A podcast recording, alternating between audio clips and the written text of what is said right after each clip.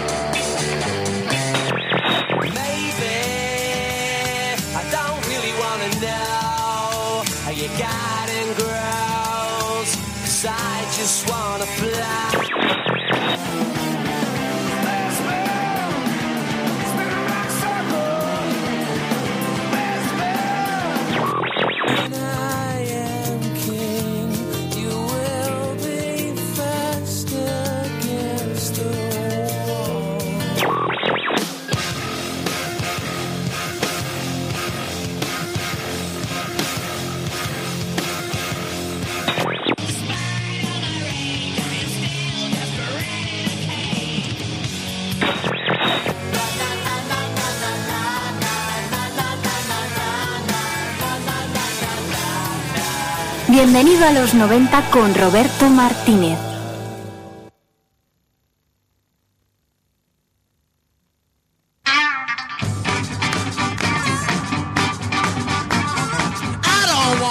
Buenísimas tardes, cuando son las seis y media sintonizas el 107.3 de la FM. Arranca, bienvenido a los 90.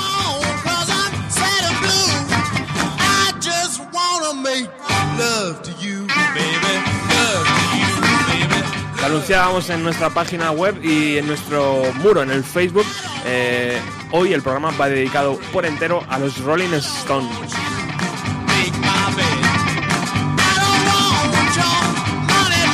Nos apetecía desde hace muchísimo tiempo hacer un programa dedicado a los Stones y bueno, estuvimos a punto de hacerlo hace unos, unas semanas, lo que pasa es que hemos cambiado los planes y por fin hoy, miércoles 15, San Isidro, eh, vamos a dedicar una hora y media a, la música de los británicos.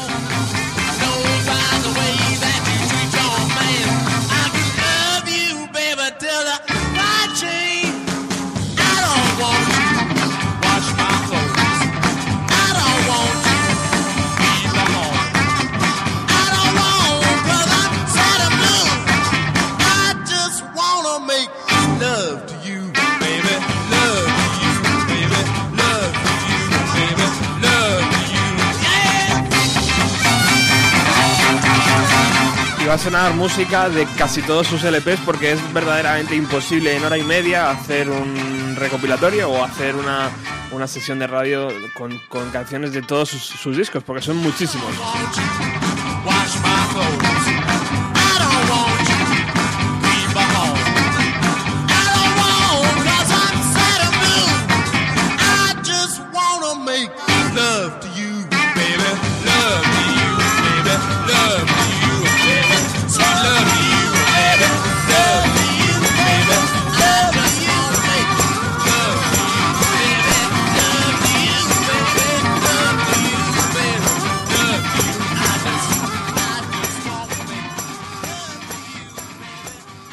Bueno, pues comenzamos ya. Eh, no estoy solo, estoy en el estudio con Javier Rangel.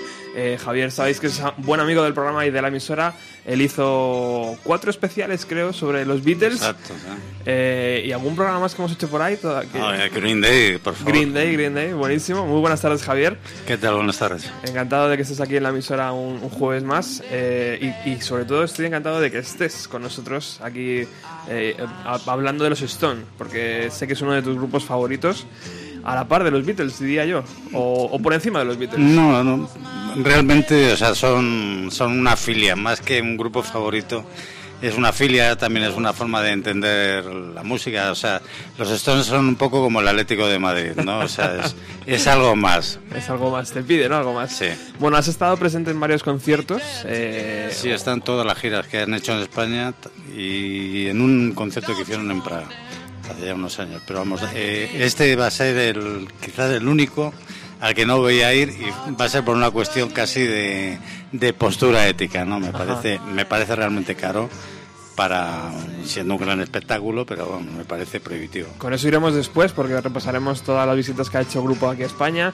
Eh, también contaremos con Víctor David López que nos va a hablar sobre aquella polémica en los 90 de la canción eh, que hizo el grupo británico The Verve, donde cogió un extracto de una de las composiciones de Mick Jagger y Keith Richards. Eh, estos denunciaron, ganaron el plagio y bueno, pues ahora nos lo va a contar después de Víctor David. Y eh, por supuesto contaremos en la parte final con eh, Paco Pérez Brián, que va a entrar telefónicamente y que también nos va a hablar de su relación con los Stones. Es un gran seguidor, como todos sabéis. In this world, or it won't get very far. Trusting someone, or just gone. Bueno, Javier, es realmente complicado hacer un programa de los Stones en hora y media. Eh, tienen tantos hits, tienen tantos singles, tantos éxitos, tantos discos, tantas cosas que, se nos va a quedar corto. Pues no, con seguridad corto nos vamos a quedar, porque, bueno, tirando por encima, o sea, simplemente con datos que yo diría que son difícilmente eh, asimilables, ¿no? O sea, nos tenemos que hacer a la idea nada más de que tienen más de 29 discos de estudio, o sea, álbumes. Eh, perdón, álbumes. Eh, en directo 10.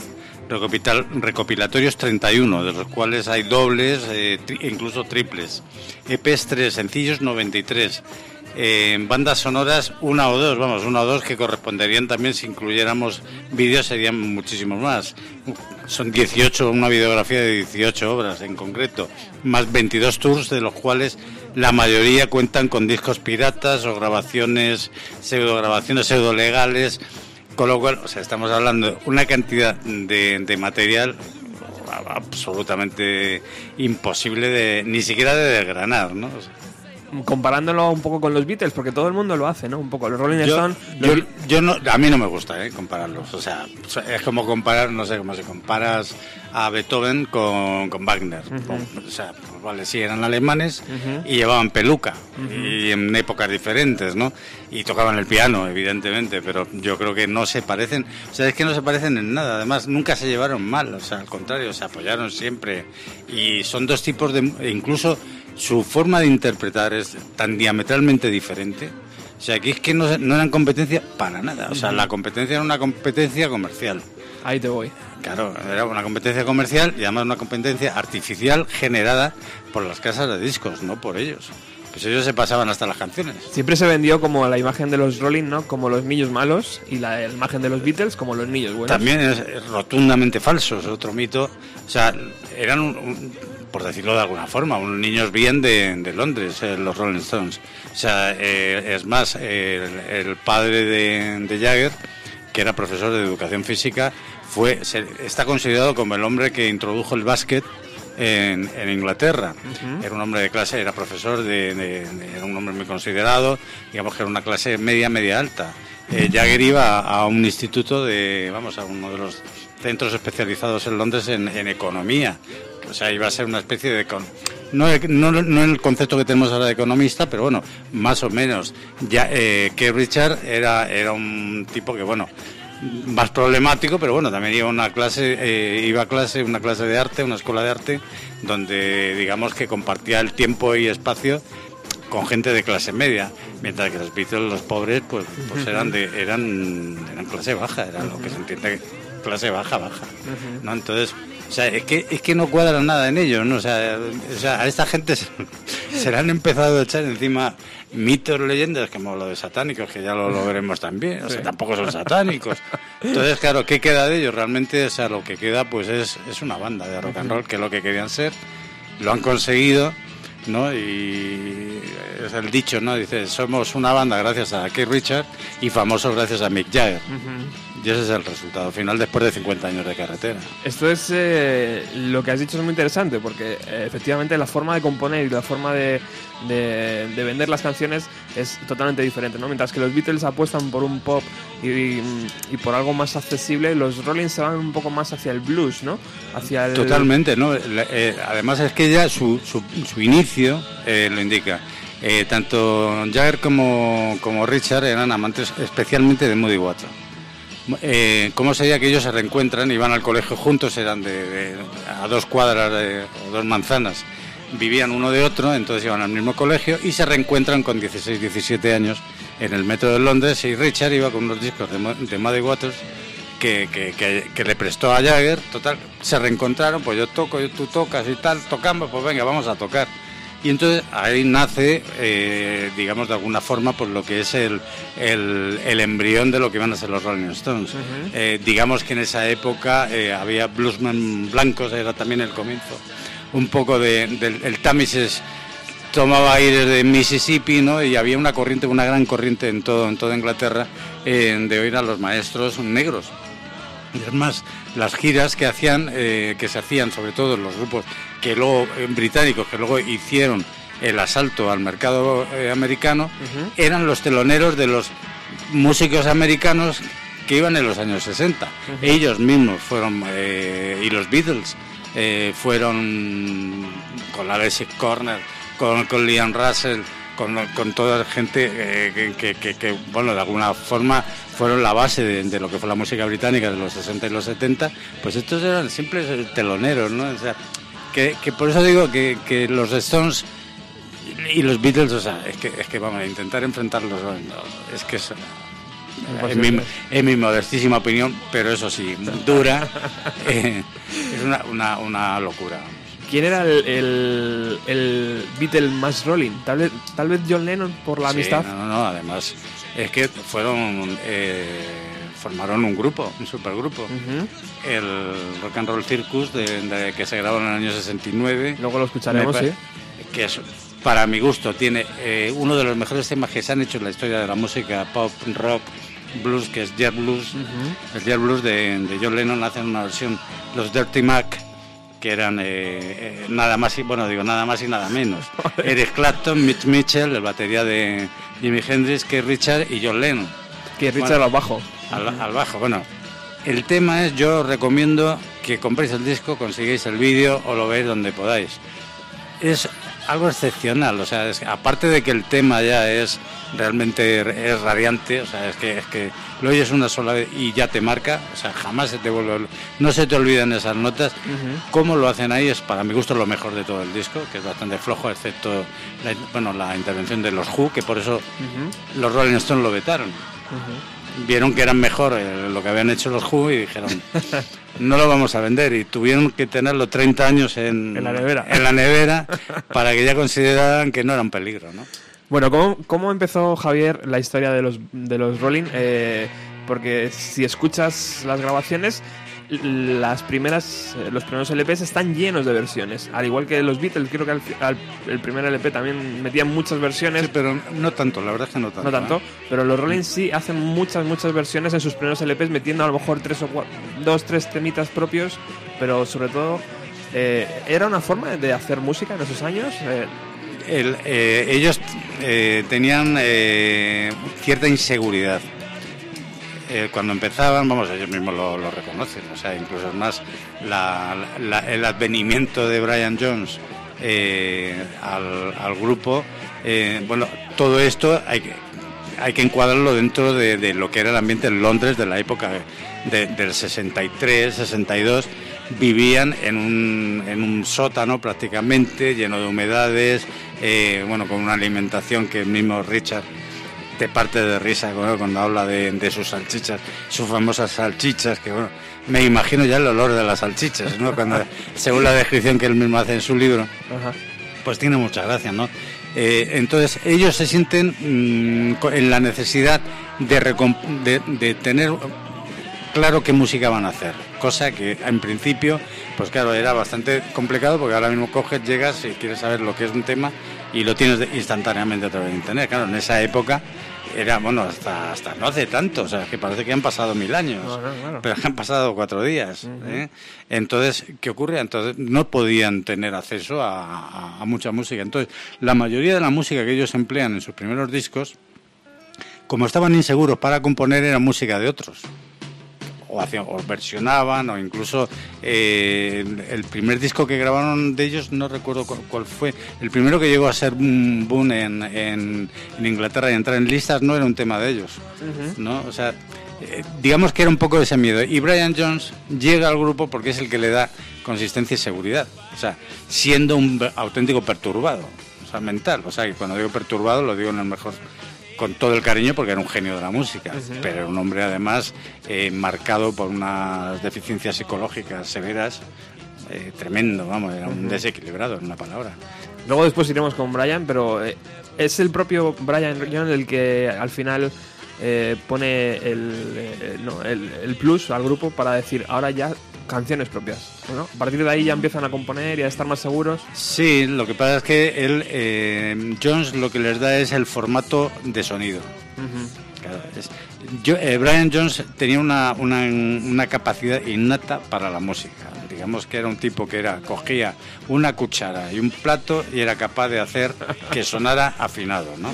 Entonces era un hombre que era capaz de tocar un sitar, una mandolina, hacía sonar cualquier guitarra, cualquier tipo de guitarra, le daba lo mismo una Rickenbacker en esa época una que, que, una Les Paul, era capaz de hacer sonar una, una Gibson eh, que era imposible de afinar, pues él conseguía afinarla, digamos que era tenía unas cualidades que, que, que para, para un músico eh, son, son fundamentales, ¿no? Y entonces, digamos que tanto Jagger como Richard, Jagger siempre tuvo miedo, cierta aversión a, la instrumentación.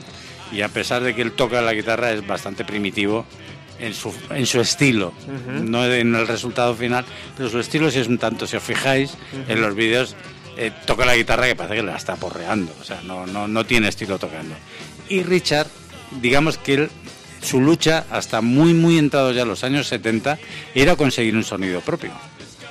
Vamos, esto es algo que él dice en las entrevistas, lo dice en los libros, e incluso se nota en, la progresión que va haciendo en la música. Su música hay un antes y un después cuando él descubre algo que muy pocos conocen y, entienden, y es la afinación abierta. La afinación abierta que le enseña Ray Cooder eh, en los años 70 en un concierto, Jagger eh, experimentaba. Entonces le sorprendió ver que, que Ray Cooder era capaz de dar una nota al aire. Claro, eso se llama el Open G, que, ya lo hacía Robert eh, Johnson en, en, los años 20, vamos, y se hacía en todo el Mississippi. Entonces, eso te da un margen para poder tocar el slide guitar que no te lo da una afinación en mí. Entonces, ¿qué ocurre? Eh, pues claro, para él era un mundo, para un músico inglés que claro, que jamás había tenido acceso a ese tipo de información, claro, él cuando se da cuenta del filón eh, para el sonido que tienes, cuando sale Japping the Flash, cuando sale el Honky Tonk, el Honky Tonk, que es el, el riff más famoso de, la historia de la música moderna, pues realmente es una sola nota, es un, es un sol mayor abierto sin más, pero claro, está en afinación abierta. Claro, el sonido que tiene, además, afinación abierta que él contribuye y la, y la personaliza eliminando el bordón, con lo cual le quita gravedad, es un sonido todavía mucho más brillante. Y le quita incluso a la pastilla el tornillo que, que es el que hubiera mm, introducido en la amplificación de ese sonido, ¿no? con lo cual el sonido Rolling Stones lo saca eh, Mick eh, digo, perdón, Keith Richard en los 70 cuando además ya se han separado de la DECA que los dejó en la ruina, vamos, que, toda la primera época hasta el hasta el mm, me parece que es el Lady Bleed, el último disco que hacen con Decca, eh, fue una ruina. Y claro, descubre para el Sticky Fingers la afinación abierta y encima todos los beneficios son para los Rolling Stones. ¿Ruina por qué? ¿Por qué dices lo de Sí, porque todos los derechos se los quedaron entre el representante y la DECA. Ahí hubo... Sí, sí, no, no, los...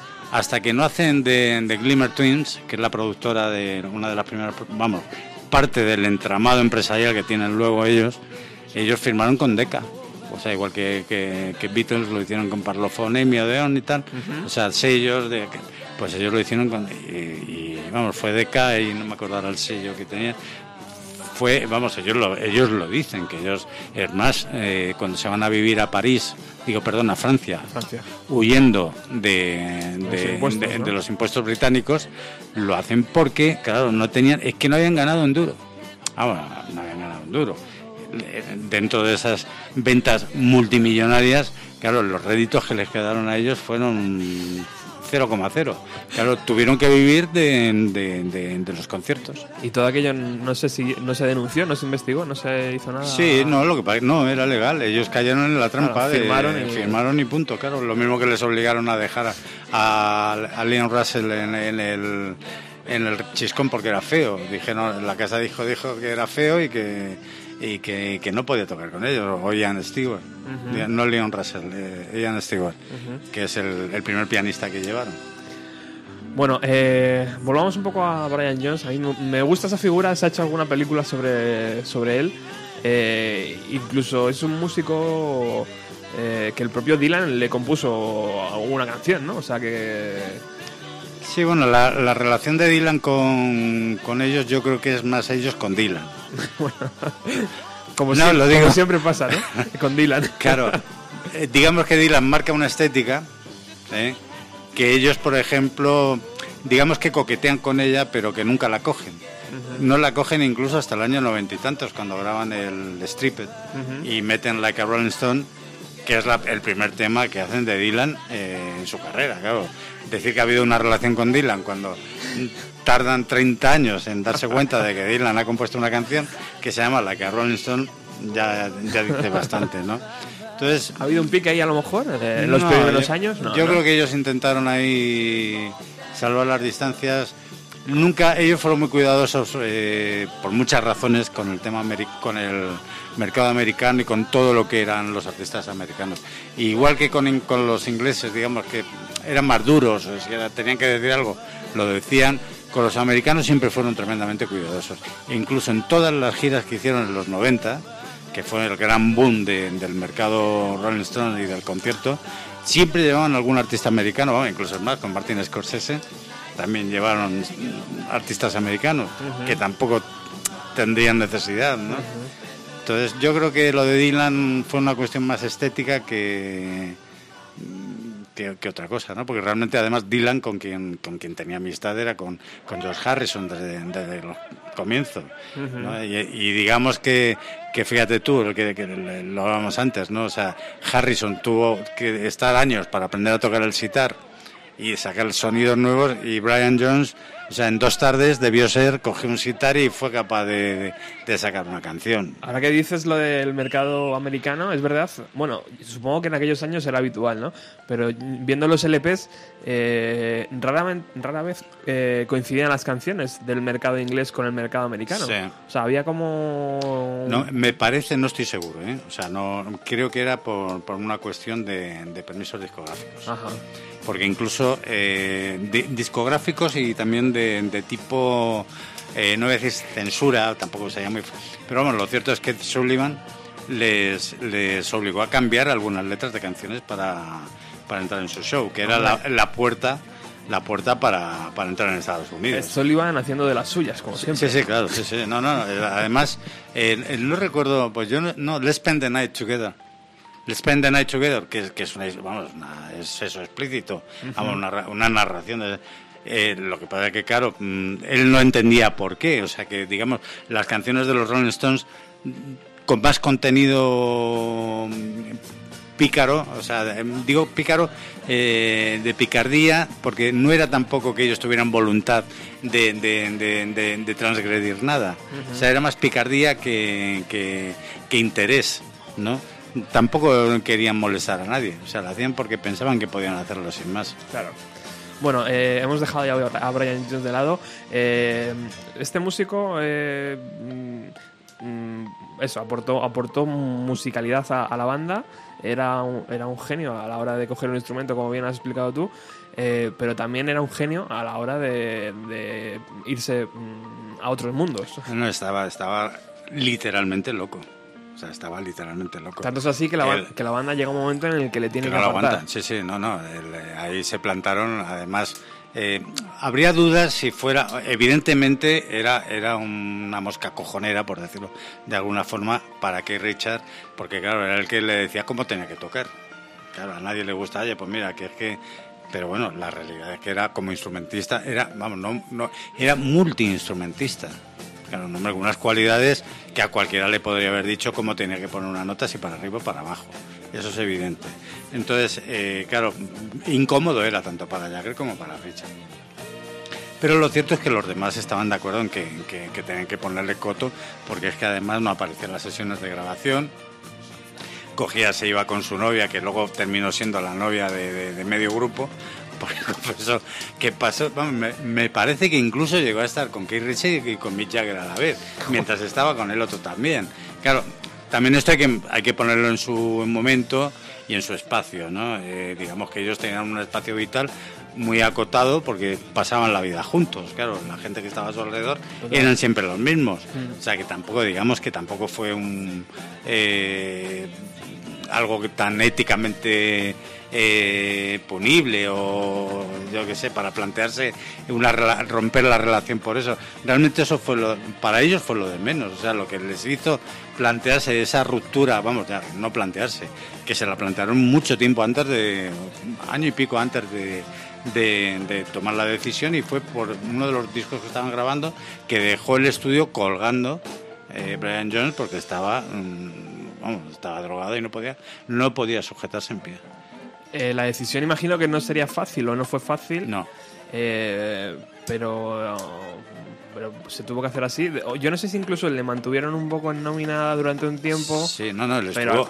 estuvo, prácticamente estuvo un año y medio sin hacer nada. O sea, incluso tuvieron que sustituirlo en varios conciertos. Tuvieron, no, fue no fue una gira exactamente, pero hubo varios conciertos.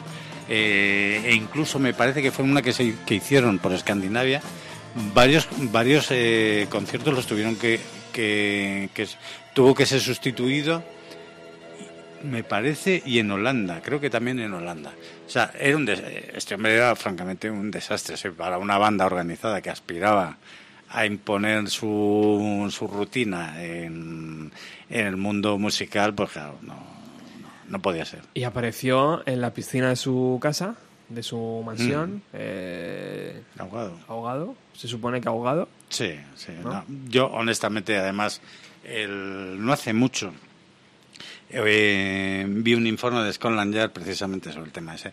Y yo no creo, con el odio que tenía Scotland Yard, claro. O sea, es que, es que aquí las cosas mm, siempre se sacan de quicio, vamos, y de, y de contexto. O sea, ¿cómo puedes eh, aspirar a entender, a, pensar siquiera, ni, vamos, ni a sospechar que Scotland Yard iba a, darle una posibilidad de, tapar un posible crimen a un tipo que había sido detenido por posesión de estupefacientes 40 veces por escándalo público, eh, un tipo que además se había enfrentado abiertamente a las fuerzas de seguridad y que saca un disco que se llama sus satánicas majestades no, no pensando en ellos, que es lo que el error para en mi opinión también garrafal y además imperdonable porque es que no tiene no tiene ningún sentido llamarles satánicas majestades a ellos cuando lo que hicieron fue todo lo contrario. Decir que los que eran mm, satánicos eran las majestades que realmente reinaban y todos los lacayos. Que ese es el sentido que tuvo el disco que fue un fiasco comercial pero que que bueno, de, una calidad sonora yo creo que, de lo mejorcito, ¿no? Mira, escucha esto, Javier. Sí, este, si, os parece, luego lo oímos y contamos la historia porque no tiene desperdicio. Me parece bien. Please allow me to introduce myself. I'm a man of wealth and taste. I've been around soul of faith. I was around when Jesus Christ had his moment of doubt and pain. Me damn sure the pilot washed his hands and sealed his face.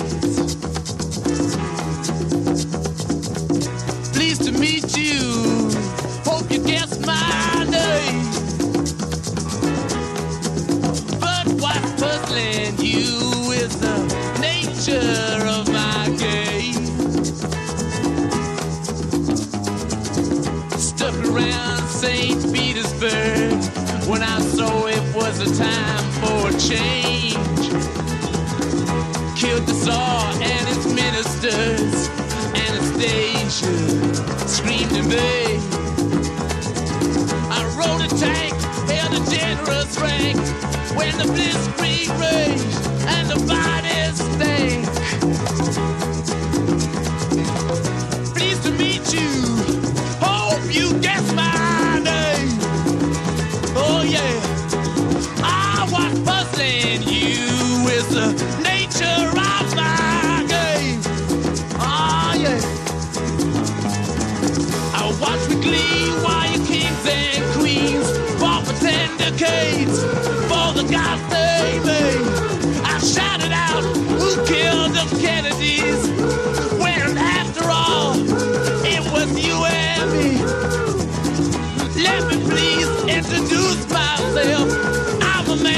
of wealth and taste.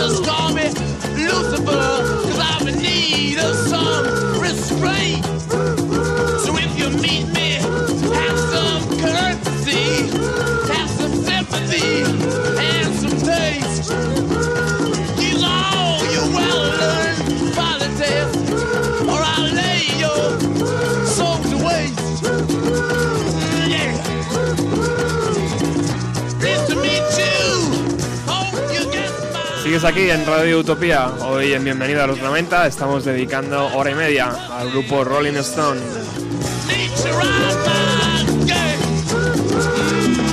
Estoy muy bien acompañado por Javier Rangel. Él ya hizo programas dedicados a las cuatro figuras de los Beatles y también un especial de con un especial de Green Day, ¿recordáis? Es un todoterreno este hombre. Bueno, estamos escuchando eh, Simpatía por el Diablo, ¿no? O algo así, se puede traducir. Yo diría compasión. Ah, compasión es, compasión por el Diablo. Ojo, eh, es una traducción libre. Ajá. Pero vamos, yo diría más compasión. eh, Está, está dentro de su séptimo LP de estudio eh, llamado El banquete de los mendigos, ¿no? La- The Bigger Banquet. puede ser la traducción. Editado el 6 de diciembre de 1968 para Decca todavía eh, y con Brian Jones en la formación. O sea que es un poco lo que estabas comentando tú Ángel, eh, antes, ¿no, eh, Javier? Que eh, Brian Jones que, que- hacía ese juego de palabras, ¿no? De sus sa- sa- satánicas majestades. Pero que es absoluta. Vamos, fueron acusados por este tema. Fueron acusados de, adoración al diablo, incluso. Pero es que no hay ni una sola estrofa ¿eh? En la que simplemente, o sea, es- se hace por el título. Pero, o sea, el- el- la realidad, vamos, la realidad, según, según ellos mismos y según el mismo Jagger y Marianne Faithfull, que era su novia entonces, fueron la- lo que lo contaron, y está basado, o sea, bueno, inspirado en un libro de Mikhail Bulgakov, en la que el- Jagger O sea, es que además, eh, como empieza el libro y como empieza la canción, es de forma muy parecida. Jagger es un hombre sin identidad en la que va diciendo, o sea, de forma muy educada, porque además, eh, por favor, déjeme presentarme. Eh, este, este hombre que, que, please, let me introduce yourself, de- es, es el diablo. O sea, pero no- en ningún momento dice que es el diablo. Pero es un hombre educado y tal, que, que, vamos, una personalidad muy educada que te va introduciendo, y claro, te va introduciendo en todo lo malo que ha ido pasando a lo largo de la historia de la humanidad. Claro, es un viaje, es un viaje que es, muy- o sea, dejarlo simplificado en adoración al diablo, tal, vamos, e incluso es más, eh, sé que luego eh, ha habido gente que, que, que la que ha dicho que era que eran podían ser estrofas también de, de Vincent Benet, de Baudelaire, eh, no sé, se les, eh, vamos, pues eso se les ha enmarcado se les ha dado un formato satánico a esta gente que realmente, o sea, vamos, ellos, yo creo que ya están hasta pasados de vuelta y, y rechazan la menor posibilidad de, de, de- de decir, pues mira, no, yo no soy diabólico, ni, ni satánico, ni nada de nada, es más, al contrario, o sea, son gente que es lo que te sorprende, ¿no? O sea, por ejemplo, que Richard, el- el- en el último disco, que- digo, en el último libro que ha hecho, que yo lo recomiendo, o sea, que es la, la autobiografía, eh, posa para la foto en, la, en una biblioteca que tiene maravillosa, en la casa que tiene en Estados Unidos, no sé si es en Minnesota, no, no, no recuerdo ahora, no, o en Virginia, me parece que es Virginia. Es una casa de estas de caerte de espaldas, con una biblioteca, no sé cuantísimos, o sea, mm, volúmenes, y él está ahí encerrado leyendo. O sea, es un hombre que además, que a pesar de su aspecto, eh, pues eso, de, de pirata del Caribe, ¿no? Pues, o sea, no hay nada más alejado. Un hombre que además era un apasionado de la guitarra de Paco Lucía, un hombre que admiraba a Andrés Segovia, un hombre que conoce el flamenco de verdad, que era un, un- vamos digo era no sé por qué le he puesto el pasado pero vamos es eh, un, un gran conocedor de la música de Camarón de lo que representó Camarón. Claro o sea es un hombre que que no es un idiota o sea ni es un hombre eh, que va a caer en una trampa de ese tipo o sea tendrá muchos defectos falta de seriedad por ejemplo a la hora de presentarse a un concurso digo perdón a un concierto y caerse de un cocotero como dice que se cayó que yo creo que no fue un cocotero pero bueno Algo, algo haría, ¿no? El bueno de. pero sí, pero, pero no- es que no entiendo, no entiendo por qué, o sea, de- o sea, porque además, claro, cuando vas viendo el proceso y, y, joder, y, y dices, pero bueno, o sea, ¿esto cómo se sujeta? Que, que les hayan que les hayan puesto este mote o este sufijo a esta gente Sí. sin o sea es que no hay nada que lo justifique la ignorancia nada más Ojo, luego ya por una cuestión estética, pues bueno, pues ya los dejas ahí y ya sé pues lo que pasa. Sus satánicas majestades, que todo el mundo es sa- satánico cuando no han tenido ninguna relación de ningún tipo con su satanismo. Bueno, una vez eh, que Brian Jones desaparece de la estela de, los, de, de- de la banda, surgen dos figuras, ¿no? Eh, eh, o, por lo menos yo lo veo así, no sé si ahora tú me, me lo aclaras mejor, Javier. Eh, surgen dos figuras que para mí una es Mick Jagger y otra es Keith Richards. Los dos son los líderes, mm, sin, sin lugar a dudas, de la banda, pero parece que los dos van en direcciones no opuestas, pero diferentes. ¿no? Cada uno tira hacia su lado y muchas veces eh, a eso saltan chispas, ¿no? Entre los, entre los Eh, dos. es bueno el planteamiento ese, además es cierto que ellos, eh, pero yo creo que tiene una explicación. Eh, Keith Richard es capaz de sacar un sonido ya a los Rolling Stones. O sea, los Rolling Stones, tú oyes un disco de los Rolling Stones y puedes oír 300.000 discos a su lado y sabes, son los Rolling Stones. O sea, no hay problema. Jagger también de alguna manera, lo que pasa es que, claro, eh, el mismo Richard se queja a John Lennon de que, eh, claro, en su grupo solo canta uno. Y claro, que no pueden hacer juegos de voces ni nada. O sea, esa conversación la mantienen, eh, dicho por Richard, o sea, no es que me lo estoy inventando yo. O sea, el mismo Richard admite eh, ante John Lennon que, claro, la capacidad vocal del grupo es muy reducida. Digamos que eso mm, va friccionando de alguna forma la relación entre ellos y es lo que empuja a Jagger a sacar sus discos en solitario que son francamente malos, todos. O sea, pero es que, bueno, el último intento ya que hizo, eso es inenarrable, o sea, es inenarrable. O sea, es francamente, vamos, yo tengo dos o tres discos de, del en solitario son son, son flojitos, no- normales, vamos, no voy a decir que son malos de solemnidad, pero vamos, comparado con el segundo de que Richard, tuve la suerte además de, estuve, de estar aquí en la rueda de prensa que dio en el Palace, que fue memorable la aparición que hizo con una botella de Jack Daniel en la mano. Era, era- o sea, no sé, vamos, o sea, un disco que era, no voy a decir una, era una joyita, era algo que te llamaba la atención, lleno de riffs eh, súper ponzoñosos, o sea, con unas baterías que llamaban mucho la atención entonces. O sea, tú comparas el trabajo de Jagger en solitario con el de Keith Richard y claro, está- es que está años luz, ¿no? E incluso el de, Mick Taylor también cuando cuando cuando luego dejó los Rolling Stones. O sea, digamos que los yo creo que el, el sello Rolling Stone imprimía carácter. Y yo creo que ese carácter, digamos que es el que el que dinamizaba a todos los miembros del grupo y era la personalidad también en parte, en buena parte de, de Richard a la hora de, sobre todo de interpretar sin ser un genio, porque a mí no me parece un buen guitarrista. O sea, me parece un, ah, miento, bueno, un guitarrista normal, o sea, sin ser un virtuoso es un buen guitarrista, pero sin embargo ha sido capaz de dotarle de personalidad a la banda, ¿no? O sea, que ya, yo creo que ya es mucho, ¿no?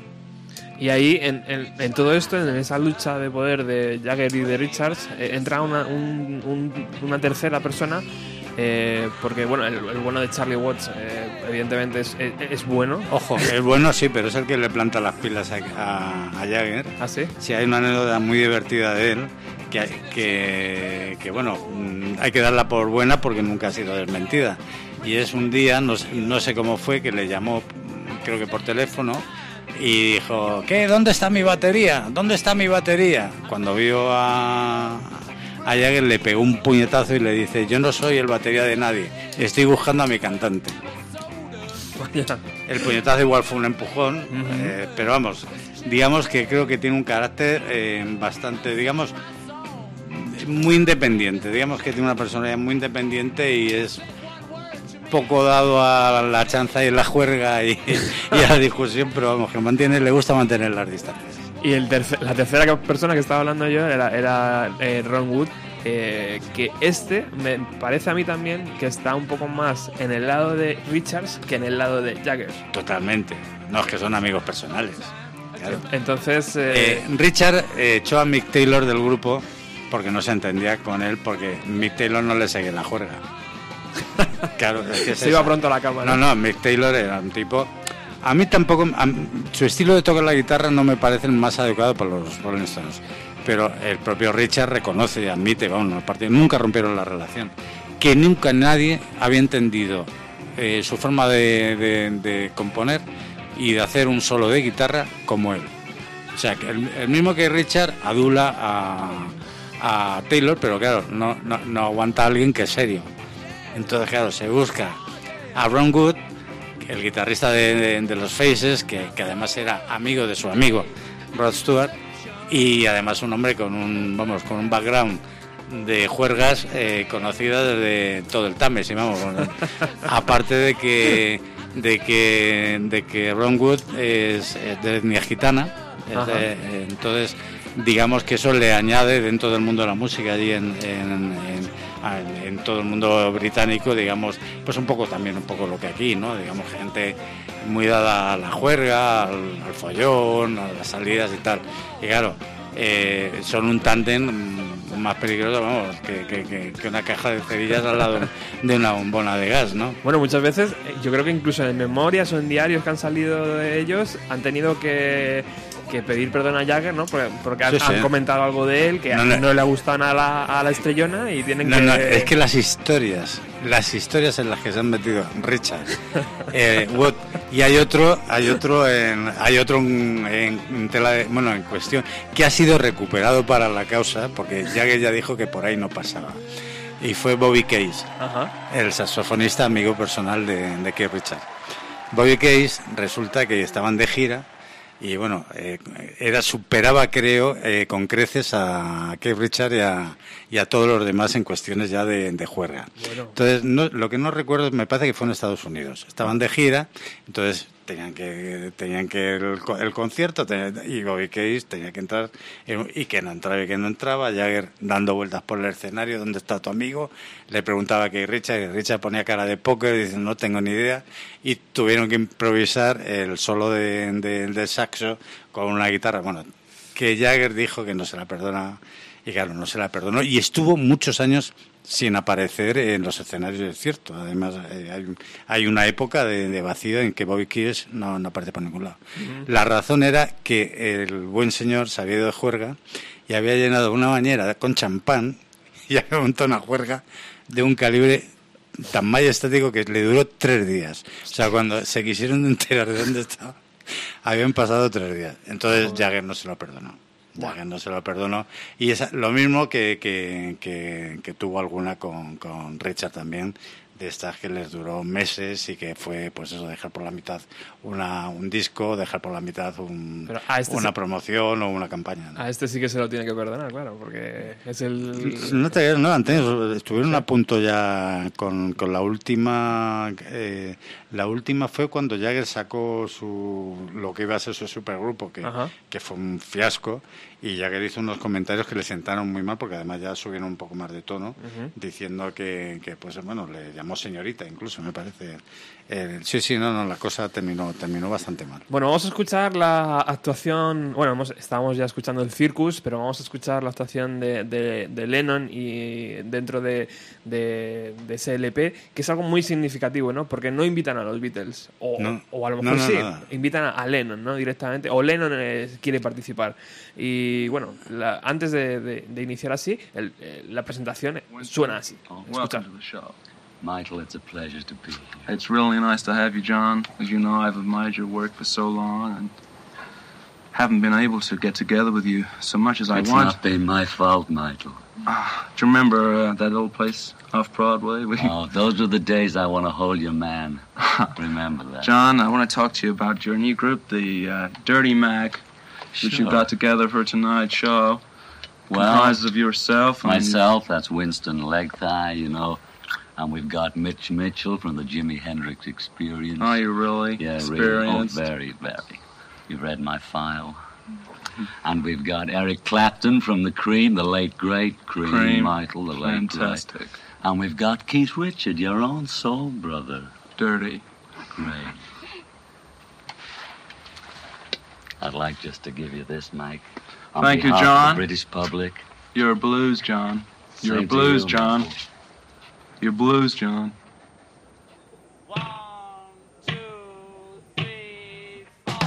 I'm lonely.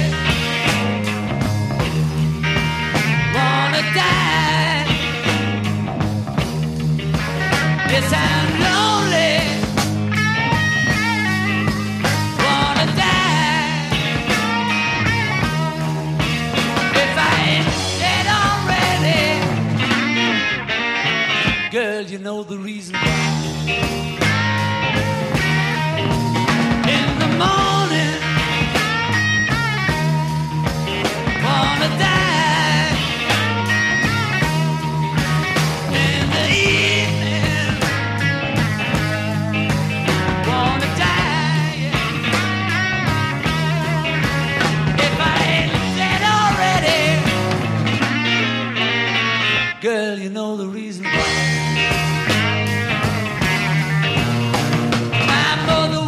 Sky, my father was of the earth, but I am of the universe, and you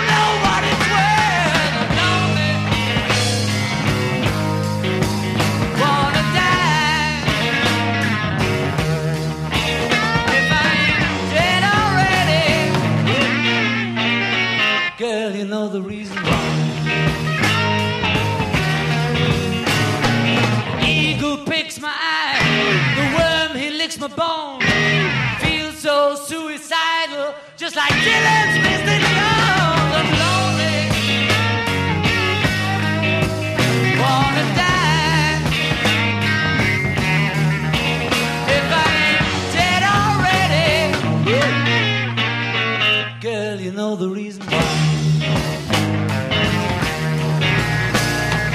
Black cloud crossed my mind, blue mist round my soul. Feel so suicidal, my rock and roll.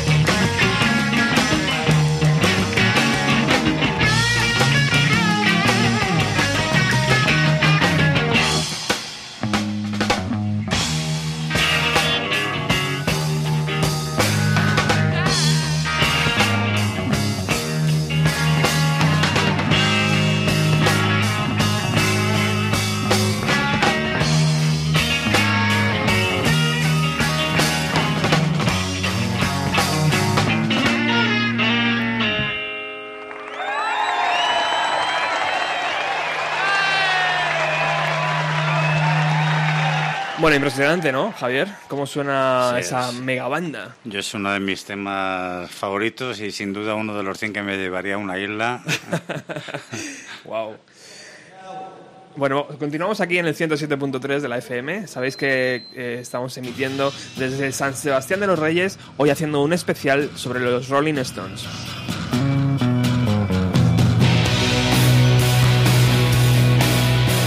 Como esto es un programa dedicado a música de los años 90, no podía faltar esta versión de Oasis de Street Fighter Man.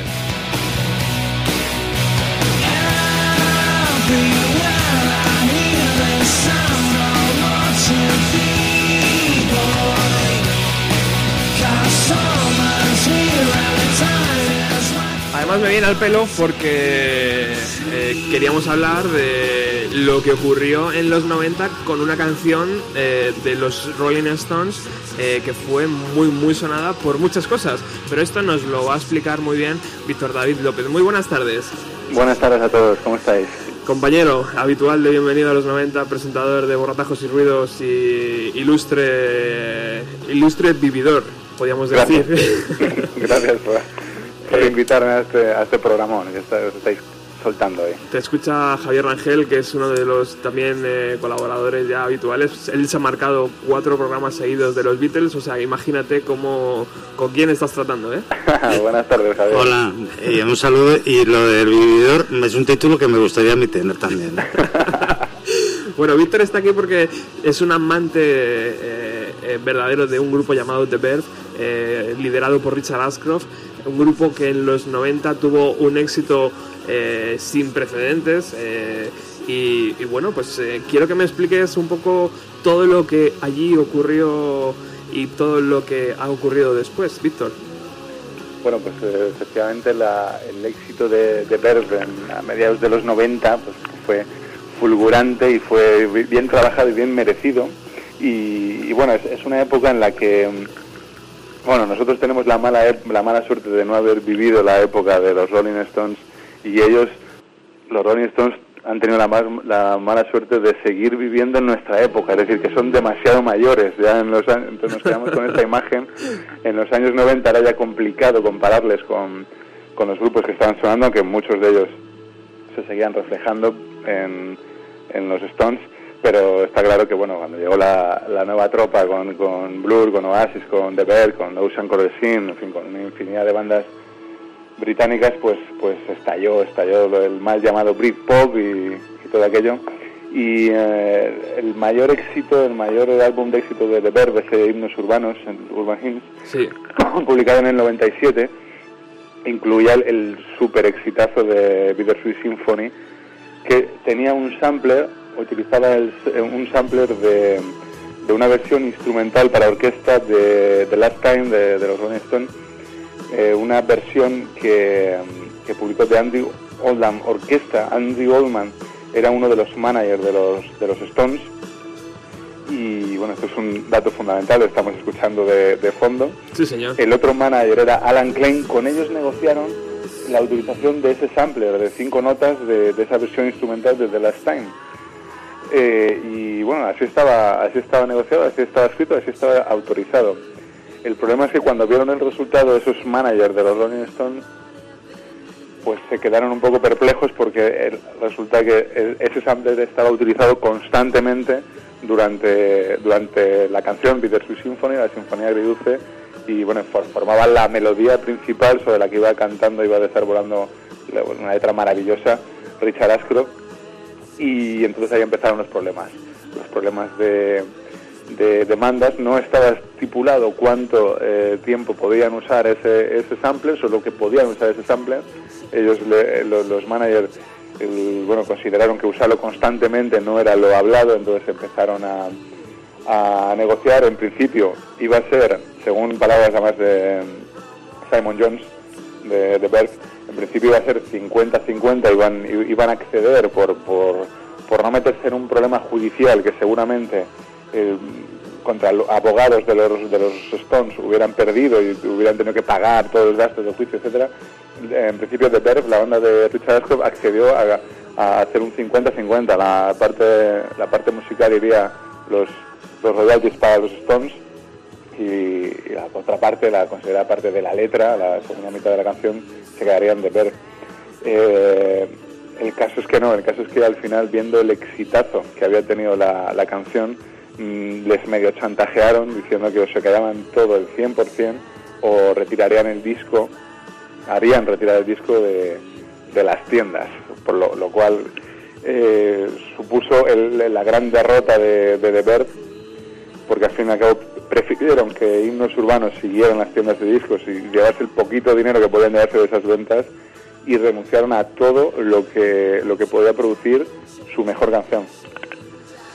Impresionante, impresionante la historia eh, e impresionante lo que estamos escuchando de fondo, que es un verdadero temazo. No, el, tema es espectacular, el tema es espectacular y mm, bueno, no, queda ahí la, cosa. eh, el- hay, hay otro hay otro par de, de, de- de curiosidades que son eh, asombrosas. Una de ellas es muy penosa para Richard Ashcroft, sobre todo, que estuvo contrario durante toda eh, la carrera de The Verve a la utilización de su música, a la venta de su música para anuncios publicitarios. E incluso rechazó una oferta de, de Nike para uno de sus anuncios. Poco tiempo después se quedaron atónitos cuando la vieron sonar, vieron sonar Bittersweet Symphony en aquel anuncio de Nike, porque lo que había hecho Nike era comprarle los derechos a Alan Klein, a aquel manager de los Stones que ya tenía los derechos en propiedad de, de Bittersweet Symphony, que aparece firmada por, por Jagger y Richard, ni más ni menos, ya, directamente. O sea que si ahora compramos un disco de The Verve, esa canción viene eh, firmada o, o cómo viene. Por Jagger y Richard, ¿Sí? directamente. Madre esto, mía. bueno, esto, esto de la publicidad, eh, según palabras de Richard Ashcroft, la última cosa en el mundo que hubiera deseado es que se usase una canción mía para un anuncio y eso todavía le ponía le ponía enfermo. Bueno, la cosa es tan curiosa, hay más curiosidades, que de hecho la canción fue nominada a los Grammy como mejor eh, canción rock y los nominados eran Jagger y Richard. Es, es- es algo asombroso. Eso es muy curioso, ¿no, Javier? Porque, eh, bueno, tú puedes utilizar un extracto de una canción compuesta por, por estos dos estos dos grandes de la música, pero, pero hombre, si Pero la es que- cambias, ¿no? Pero es que yo creo que el error está en el uso continuado. Ajá. Claro, porque es que eh, eh, la ley en prácticamente, en, vamos, no sé, no voy a decir en todo el mundo, pero vamos, en el mundo por lo menos Estados Unidos y Europa, siempre es el número de compases, eh, eh, que fue Harrison el problema que tuvo, que, que- que eran demasiados compases los que coincidían, y- pero claro, en este caso, al ser permanente, a pesar de que sea un tema evidentemente muy alejado de, de lo que se supone que, que es la, la composición de Jagger Richard, pues claro, la justicia es macarrónica en este caso, ¿no? Y la verdad que, que es una, porque el tema es, es, es una obra de arte. Po- Pobre, pobre Richard Ashcroft, ¿verdad, Víctor? Que se quedó ahí un poco. Aunque bueno, ese, ese LP podía vivir sin su, sin su single principal, ¿eh? Tenía Lucky Man tenía muchas canciones muy potentes también. Por, por supuesto, el disco vivió, vamos, mucha gente opina que esto fue determinante para el futuro de la banda. Yo creo, bueno, yo creo que la banda se, se disolvió por, otros motivos y, en fin, pero bueno, que económicamente les hizo daño, desde luego. O sea, está claro la- que la necesidad de dinero en los años 90 de, de los Stones, te puedes imaginar lo, que le puede significar los créditos de, de esta canción, pero bueno, fue seguramente a, a The Verve le hubiera venido bastante bien, de hecho después de... De hecho, bueno, la, la gente se pregunta, ¿y los Stones qué opinaban de todo esto? Porque estamos viviendo un lío de abogados, de Claro, managers, de- Claro, claro. pues la- de las poquitas referencias que hacen al respecto es, es una, unas declaraciones de Keith Richards ah, hablando de este tema y quitándole todo el interés del mundo, o sea, pasando del, del asunto olímpicamente, diciendo que era que co- consideraba una pérdida de tiempo que sus serios abogados se ocuparon se ocuparan de estos casos de mierda. Eso es lo que lo que opinaba Keith Richards de, esa limosnilla, supongo que para ellos eran los créditos de the Symphony, la mayor canción que jamás ha escrito Richard Ashcroft, que por cierto después de aquella nominación a los Grammy sentenció que, que era la mejor canción que habían escrito los Rolling Stones en los últimos 20 años y estoy totalmente de acuerdo. Bueno, pues nos quedamos aquí con la versión eh, donde The Verve cogió ese, esa- ese compás de notas que les hizo grande, les hizo regresar por la puerta grande, aunque bueno, a- a- al final les hizo un poco la, la púa, pero por lo menos les hizo regresar. Víctor, eh, muchísimas gracias por, por ilustrar eh, ese cachito de los 90 y esa, esa, esa forma agridulce ¿no? de, también de vivir la música. Esto fue agridulce sobre todo para Ashcroft, pero bueno, larga vida a los Stones, a pesar de todo. Muchísimas gracias compañero por Un estar abrazo, aquí. seguimos aquí escuchando.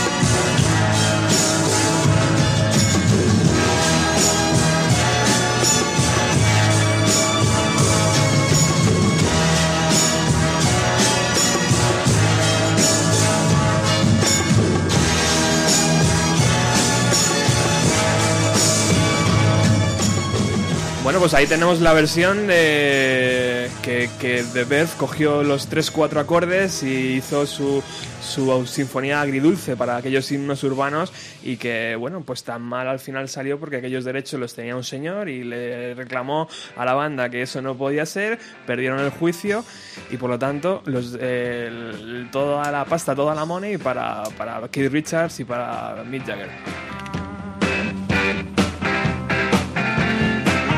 Sigues aquí en el 107.3 de la FM, sintonizas Radio Utopía. Y si tenemos que hablar de alguien eh, que también es muy seguidor de los Rolling Stones, eh, tenemos que llamar a Paco Pérez Brián.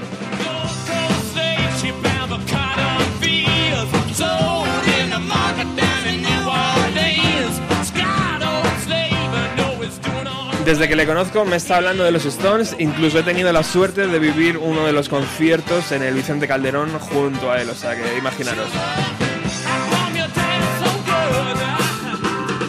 Muy buenas tardes, Paco Pérez Brián. Hola Roberto, buenas tardes. ¿Qué tal, ¿Cómo compa- estás? compañero, amigo? ¿Cómo, ¿Cómo te va la vida? Pues bien, bien, ya sabes, para arriba, para abajo, para acá, para allá. Eh, en- encantado de, de oírte y de oíros ahí con los Rolling Stones, Bueno. este programa especial que estás haciendo hoy. Estamos haciendo así un programa de hora y media, pero nos hemos dado cuenta de que se nos queda cortísimo. Tenemos que hacer otro. Suele pasar, Roberto, ya lo sabes. Aunque te pongas 24 horas, siempre te falta tiempo. Bueno, ¿qué tal la resaca de tu Nirvana? Bien, bien, bien, bien. Ya sabes que lo hicimos juntos, que lo pasamos muy bien, que para mí fue una alegría muy grande reencontrarme con mucha gente y, y sobre todo con la música de Nirvana y, bueno, pues fue un gustazo. Luego, como te puedes imaginar, en estas últimas semanas y tal, pues me he encontrado mucha gente que lo escuchó y que tal y cual y bien, bien, muy contento. La verdad es que muy contento. Y ayer, o antes de ayer, me regalaron el, el un, un, un, ah, un pinchito con todo el programa y el cartel que había allí puesto. La gente de lo que FM muy bajos y muy bien, muy contento. Sí, señor, como debe ser. Bueno, Paco, estás aquí porque eres gran seguidor de la banda. Eh, tu relación con los Stones, tío, ¿cuándo empieza? ¿Cuándo, cuándo... Bueno, yo tengo que yo tengo que decir que, que me pasa un poco como a los que lleva David Trueba en su película, ¿no? Que, que yo era más de los Beatles, ¿no? Pero realmente eh, a mí los Stones me, me, enloquecen, me, me- empiezan a... O sea, me, me engancho más tarde, me engancho como a mitad de la década de los 70, ¿no? Y, y posiblemente esta canción que tienes puesta de fondo es una de mis favoritas de toda la historia de los Stones. Luego también me encanta, no sé por qué, el primer single de ellos, que hicieron una versión de un tema de Chuck Berry y bueno, infinidad de canciones. Pero lo que realmente me fascina desde, los, desde que vi por primera vez a los Stones en, en el año 82 en el Vicente Calderón en Madrid es su, su forma de estar en este negocio, porque eh, los Rolling Stones son el, mayor negocio, uno de los mayores negocios de la historia del rock and roll en directo. Y como ellos se plantean una gira, como ellos se desenvuelven durante el tiempo que están y todo lo que rodea eso, a mí siempre me ha fascinado. Me parece, incluso me parece que te he comentado cuando cuando creo que ya el rock and roll está muerto, el negocio, todo esto está ya que es un- una especie de pantomima de lo que era, me voy a ver a los Stones y digo, no, no, esto sigue vivo y es de verdad, ¿no? Entonces, pues bueno, mm, eh, los he visto muchas veces, bueno, no muy- hay gente que los ha visto muchísimas más veces que yo, vamos, pero sí los he podido ver en distintas ciudades del mundo. Y, y siempre pues me, me- ya te digo me, me vuelve loco su forma de controlar su imagen el marketing porque la gente no tiene que olvidar que la música el rock and roll es un grandísimo negocio. Ajá. y bueno pues eh, ellos lo saben hacer muy bien y lo administran muy bien. Y si eh, Mick Jagger tuvo manager hoy día ya quisiera yo tener un grupo y que mi manager fuera Mick Jagger porque se lo sabe perfectamente perfectísimamente no y todo eso pues hace que, que- que, bueno que una gente que tiene 70 años estén con la con la fuerza que están, que venden los tickets de los conciertos a un precio elevadísimo en cinco minutos, me parece que, que hay que quitarse el sombrero. Y además, eh, o un Jagger que tú me has dicho muchas veces que el tío se cuida, ¿no? O sea, que, que sigue haciendo su ejercicio y que, vamos... Bueno, bueno, Mick Jagger eh, en, en los camerinos, los camerinos de los Stones son para estudiarlos, o sea, los los Stones tiene tiene de todo eh, y una de las cosas que tienen es un potente gimnasio donde el Jagger mm, se corre sobre cinta pues X kilómetros antes de salir al escenario. Igual que tienen un local donde están tocando, me acuerdo en el último concierto en Madrid, que yo estaba en, la par- en los camerinos, en la parte del restaurante y tal, con unos amigos, y se oía como estaban tocando blues dos horas antes del concierto estaban tocando blues ahí en- con dos amplis, la batería, etcétera, etcétera. Y eran los Stones, ¿sabes? Maravilloso. Calentando, que se llama. Maravilloso. ¿Qué recuerdos tienes de aquel apoteósico momento de los Rolling Stones 1982 Vicente Calderón?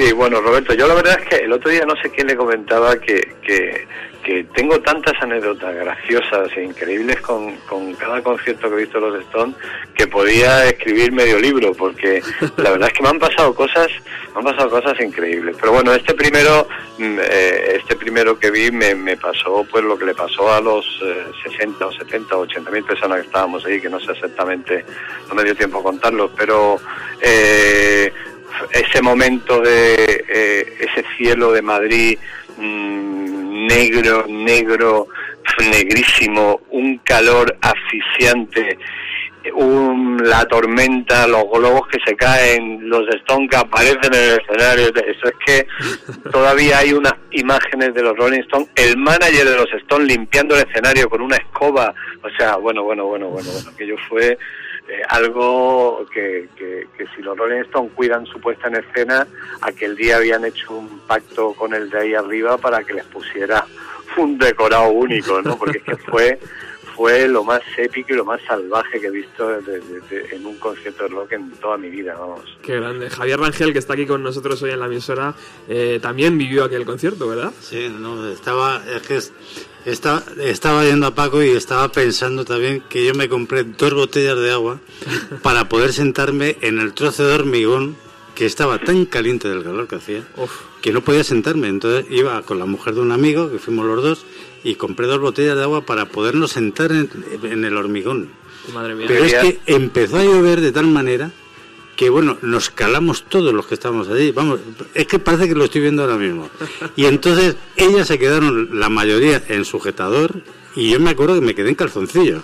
Iba con un pantalón corto y una camiseta, pero es que era imposible estar allí eh, de incómodo que se está. Nos calamos todos, o sea, todos nos calamos. Eso fue- además, además había una sobreventa, estaba petadísimo. Sí, ¿no? sí, No bueno. se podía uno mover. Bueno, pues como dicen por ahí abajo, compraste agua, quería agua, pues te hartaste de agua. No, no, es, verdad, es verdad. Oye, Paco, eh, ¿el próximo concierto de los Stones va a ser el último aquí en España o qué? Eh, no sé, no, no, esa es la pregunta. No sé, no creo, tío, no creo, no creo. Yo creo que, yo creo que no, yo creo que. ¿Y por, y por qué todo el mundo dice que sí? Igual el último es en la sala Caracol o en algún sitio pequeño. Los Stones no dejan de sorprender, los Stones saben muy bien. Y, y yo creo que mientras, o sea, yo estaba viendo ahora en su web una foto de estos tíos con 70 años y, Ah. joder, es que da gusto, ¿sabes? O sea, es que, es que están tan guapos y están tan bien, yo firmaría por, por un cuarto, ¿no? O sea, y una gente que llega a este punto tal dignifica mucho. Yo, no sé, yo eh, en mi visión, ¿no? Luego está la gente pureta, que tal, que se tenían que haber acabado hace 40 años, no sé qué, 30, tal, tal. Pero vamos, a mí realmente eso me la pela y, y me encanta, personalmente me parece fantástico. Estoy seguro que su montaje será brillantísimo. Estoy seguro que la ropa que se van a poner va a ser elegantísima. Estoy seguro que Keith Richard hará alguna golfería para que todos que todos los que viven esa imagen del más golfo, del que Eso se cae de los cocoteros, del que se droga, del que bebe y tal, le dará su ración para que no le falte de nada. Y luego detrás, con la Grex del año 58, estará uno de mis Stone favoritos, que es Charlie Watts, que con el ritmo ese de la cabra de chin chin pum, chin chin pum, para mí es el que hace el verdadero, uno de los artífices del verdadero sonido del Rolling Stone. Porque si los Rolling Stone tuvieran un buen batería de estos que te hacen redobles y tal y cual y que tocan con un tal, tal, no serían lo mismo. O sea, Charlie Watts es un fenómeno y una suerte para una banda como esta, como los Rolling Stones, ¿no? Bueno, nosotros, nosotros sí que tenemos suerte de poder contar con, contigo y se me ocurre, no sé, tío, ¿por qué no te vienes un día y hacemos un segundo programa de los Stones? Y. Bueno, tú ya sabes que si estoy por aquí, yo encantado, yo, yo encantado. Mm, Y te cuento, mi, mi, tengo la mejor anécdota, con, o sea, mi anécdota favorita con los Rolling Stones me pasó en el concierto que tuvieron en Benidorm. ¿Qué ocurrió? Y, ¿qué, qué ocurrió? Cuenta, es cuenta. un poco largo, ¿tienes tiempo o no? Venga, venga. Es muy simpática. Mira, yo eh, tengo, bueno, un, un gran amigo por ahí eh, que, que vive en Alicante y que, y que era un oyente de 4-3 y que con el tiempo nos hemos hecho súper amigos. Él tenía un club por allí en Santa Pola y tal, que ponía muy buena música. Total, que bueno, para hacértelo corto, cuando los Stone, Paco, vente, vamos a ver a los Stone aquí en Benidorm, tal, pues venga, tal. Por otro lado, yo conozco a- al contable de la gira, que es una de las personas más cercanas a, a Jagger, como te puedes imaginar, Claro. y a los Stone, que es un hombre de Los Ángeles que se llama Coach y tal. Y, ah, y entonces, bueno, pues digo, vale, pues voy para allá y así tal, aprovechamos. Tal. Entonces, eh, mi amigo mi amigo Joaquín, que así se llama, me dice, tío, vámonos temprano porque hay mucha gente, está todo vendido, el parking, cortan la carretera. Digo, no, no, no, no, mira, yo ya tengo una edad, tío, déjate de parking y tal, tú hazme caso a mí, vamos a llegar como lo marquese, 10 minutos antes del vuelo, ¿vale? Joder, pero tío, tal. Entonces, pum, cogemos el coche, nos vamos al, al sitio donde se hacía el concierto y efectivamente la Guardia Civil nos para y nos pretende desviar porque no podemos pasar y tal cual. Entonces me bajo del coche, me voy a Guardia Civil, le como la cabeza, le enseño no sé qué carnet, le digo no sé qué cosa, lo tal, pum pum, y nos deja pasar con el coche, como Dios manda, ¿me entiendes? Ajá. Y entonces ahora pasamos por el coche y ya muy cerca de donde estaba, el, era un estadio de algo, no me acuerdo cómo era el sitio, pero tal. Entonces eh, había poco sitio y, y se monta un poco en la acera. Le digo, mira, Joaquín, súbete aquí en la acera porque luego vamos a salir con tiempo y no va a molestar el coche y tal y cual. Se sube en la acera, ¿no? Va, nos metemos en el concierto, vemos el concierto y tal, y cuando terminan eh, tal, eh, le digo, tío, vámonos porque los Stones suelen tocar tres temas, luego los fuegos artificiales y ellos, mientras están los fuegos artificiales, con sus policías escoltándolos, porque eso es una cosa imprescindible en los contratos Rolling Stone, se piran, ¿no? Ajá. Entonces, pues nosotros vamos a hacer lo mismo, ¿no? Vale, pues pum, pum, pum, termina el concierto y, y, y ya escuchamos Satisfaction camino del coche, ¿no?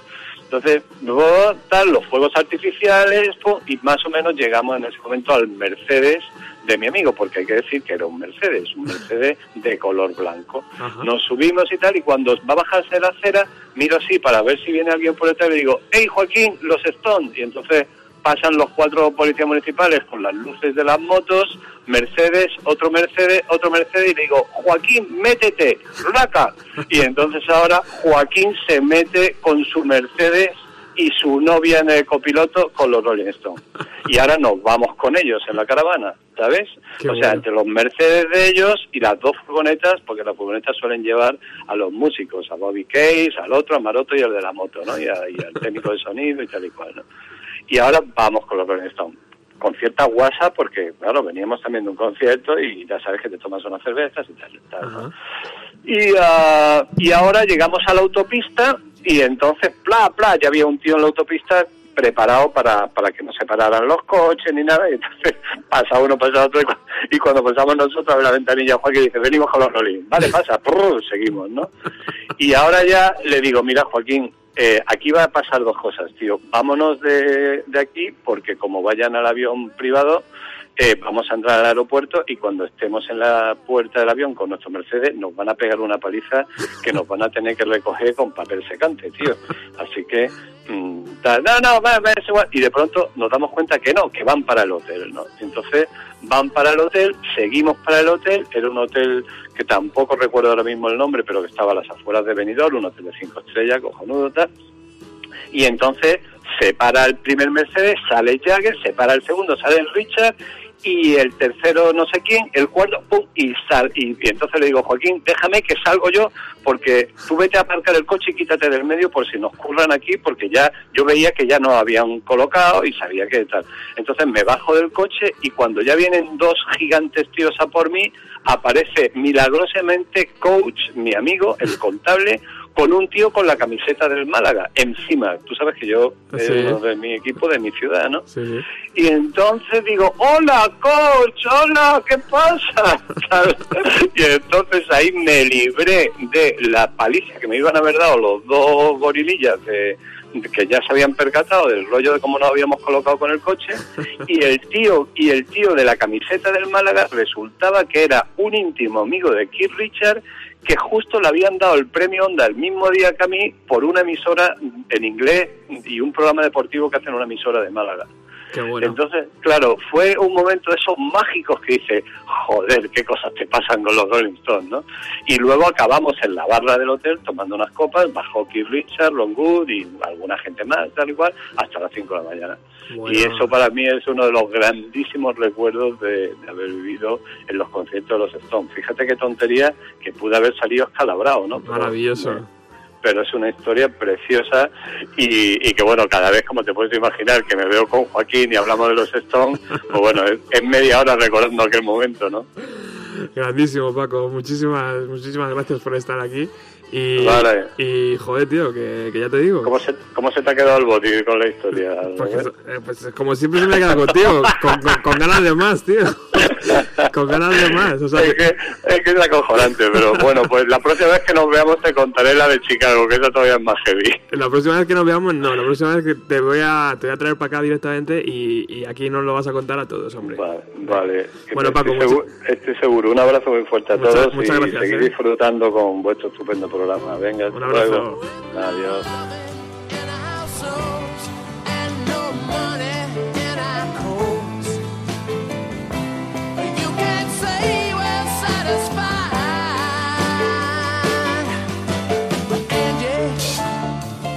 Esto es lo que pasa, ¿no?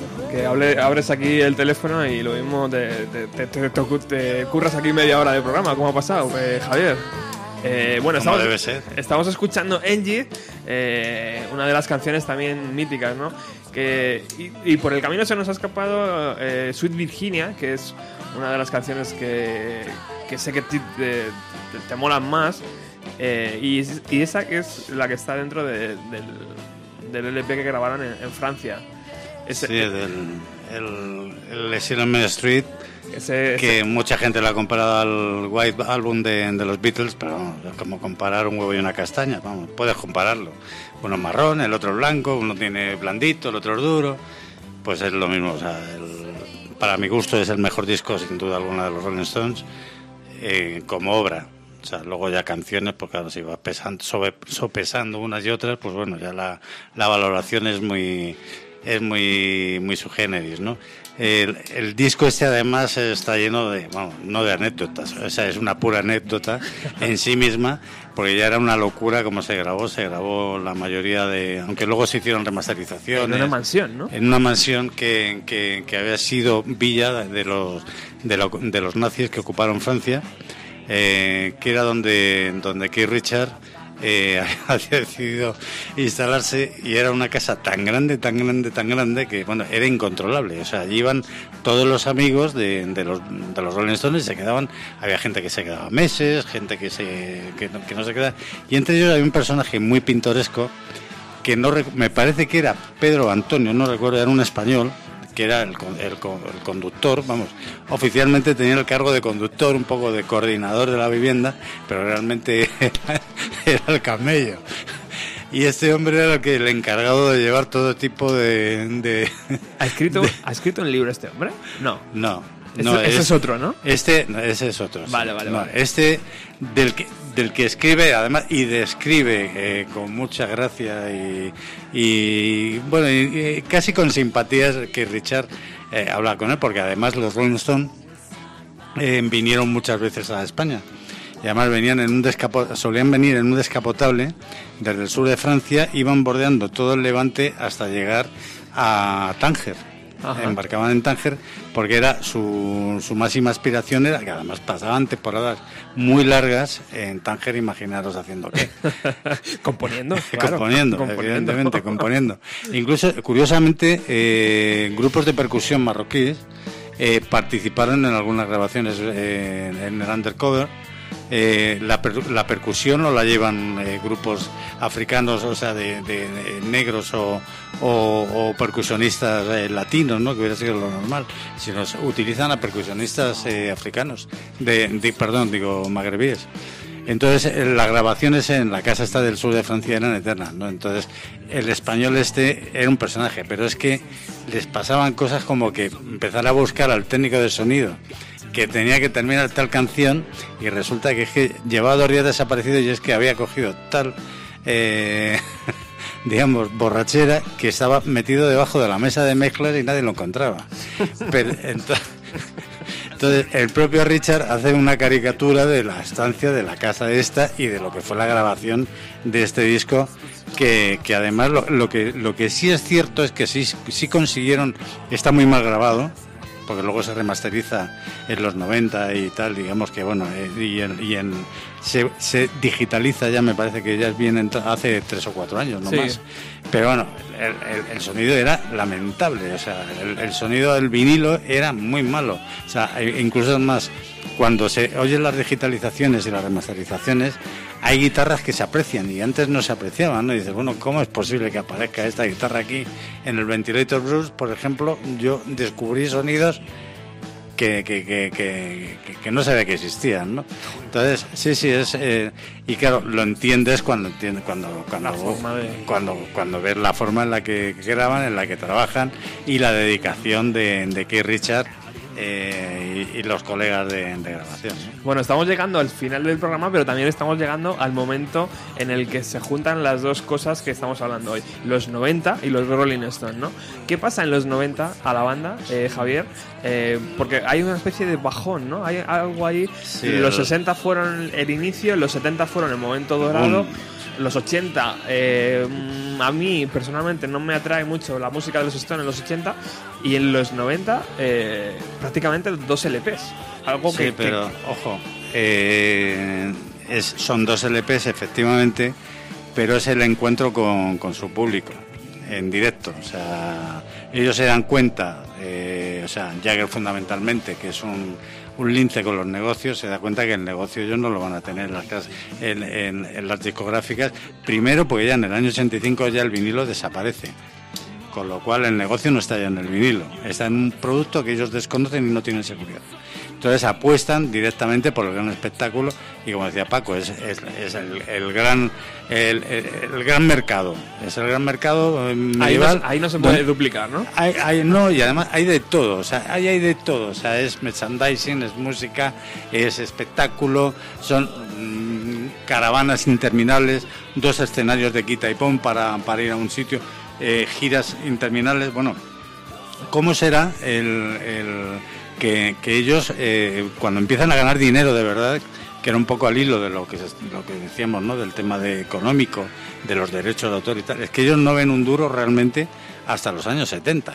Claro, ellos en los 90 es cuando empiezan a atesorar algo de dinero, que es cuando compran casas en Jamaica, especialmente que Richard, que es que, que- que, bueno, que su vida en Jamaica es un capítulo de un programa entero, o sea, porque es tan divertida que merece la pena, sí, vamos, simplemente tener un poco de conocimiento de, de lo que hacía allí. Entonces, claro, ellos cuando, cuando empiezan a ganar dinero es cuando, cuando organizan esas giras tan, tan, además tan perfectas, ¿no? Ojo, pero es que, claro, hay que entender con qué presupuesto fu- funcionan, para que os hagáis una idea, aunque es posterior, es del 2007, eh, de Bigger, a Bigger Band, la, la gira Bigger Band está eh, en el libro Guinness como récord de beneficios, ¿eh? con más de 437 millones de dólares de beneficio. Una empresa multinacional. No, no, es- a ver cuántas empresas multinacionales ganan 437 millones. Ojo, que Michael Cott, que es el, el promotor, ¿eh? elevó a, 500, a casi 560 millones. O sea, o sea, es- son unas cantidades tan absolutamente increíbles.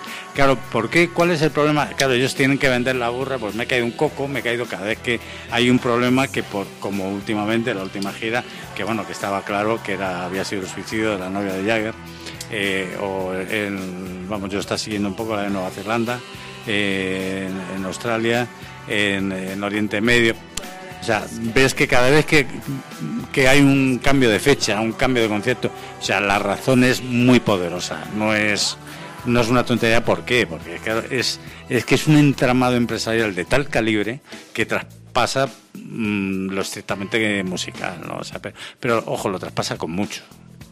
Bueno, es impresionante. Pero para acabar, Javier, este concierto de Rolling Stone, antes tú has dicho al principio del programa que no vas a ir porque es carísimo. Explícanos, explícanos. Porque eh, en los 90, imagino que también una entrada para Rolling Stone era carísima, tío. Sí, hombre, eh, yo es que los he visto ya muchas veces. O sea, mentiría si dijera que no los he visto. Si los hubiera visto incluso un par de veces, iría. ¿eh? Lo único que me da rabia es que es en el Bernabéu. Ah, Admito, admito el, Vale. el hecho de que sea en el Bernabéu. ya y- te hemos pillado. Pero ah, ojo, tampoco estuvo mal, ¿eh? Allí vi a Frank Sinatra, que os puedo asegurar con el micrófono de oro, eh, que eso fue memorable, o sea, salvando las distancias. O sea, pero vamos, la orquesta de Frank Sinatra, que parte de los músicos que llevaba eran de la orquesta de Count Basie, no sé si hay algún aficionado al jazz o al swing aquí, eh, os puedo asegurar que fue algo absolutamente inolvidable para mí y a la altura de los Rolling Stones. ¿eh? Vamos, incluso no voy a no voy a ponerme peldaño arriba, peldaño abajo, pero Y- vamos, absolutamente memorable. ¿Y tú crees, como la gente está diciendo que va a ser el último concierto de los Rolling en España?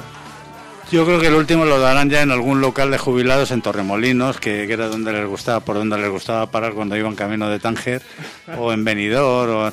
Yo creo, es que un músico no se agota, o sea, un músico no tiene moda. O sea, yo muchas veces mm, cuando que, que yo es mi planteamiento y sabes que, en eso soy muy abierto. O sea, un músico, ¿por qué es mejor o peor?